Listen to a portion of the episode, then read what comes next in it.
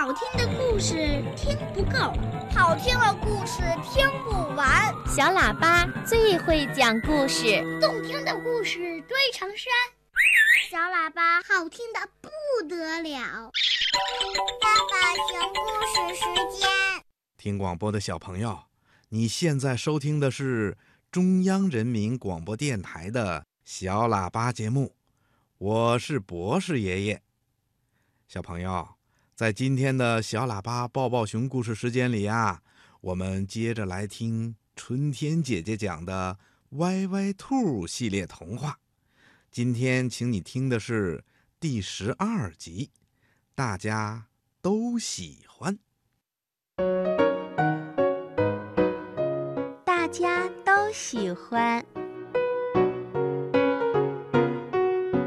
新的幼儿园什么都好，就是有一点很不好，没有人愿意跟自己玩儿，这让歪歪兔感觉很孤单。两只小熊正在玩过家家，歪歪兔也好想参加。以前他最喜欢跟乖乖羊一起玩过家家的游戏了。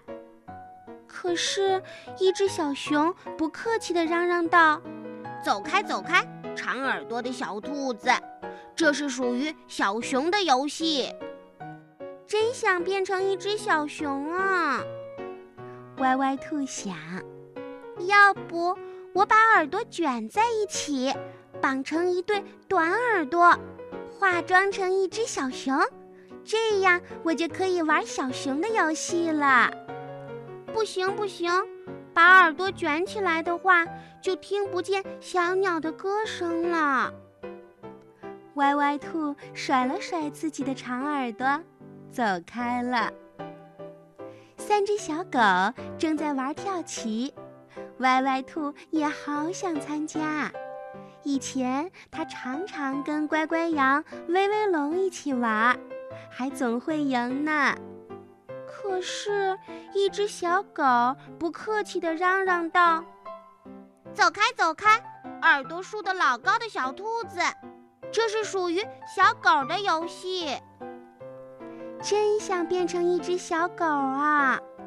歪歪兔想，要不我把耳朵耷拉下来。就跟一只小狗一样，这样我就可以玩小狗的游戏啦。不行不行，耳朵耷拉下来的话，整个人都显得没了精神。歪歪兔甩了甩自己的耳朵，走开了。四只小老鼠正在玩捉迷藏，歪歪兔也好想参加。以前，它常常跟乖乖羊、威威龙、小乌龟他们一起玩，每次都藏得他们找不到。可是，一只小老鼠不客气地嚷嚷道：“走开，走开，短尾巴的小兔子，这是属于小老鼠的游戏。”真想变成一只小老鼠啊！歪歪兔想。要不我把尾巴拉一拉长，兔子跟老鼠本来就很像，这样我就可以玩小老鼠的游戏了。不行不行，歪歪兔想，把尾巴拉长那得多疼啊！再说了，以前小鹿姐姐还说过，歪歪兔的短尾巴像个雪绒球，可漂亮了。歪歪兔想把自己变成一只小猫，这样它就可以玩小猫的游戏了。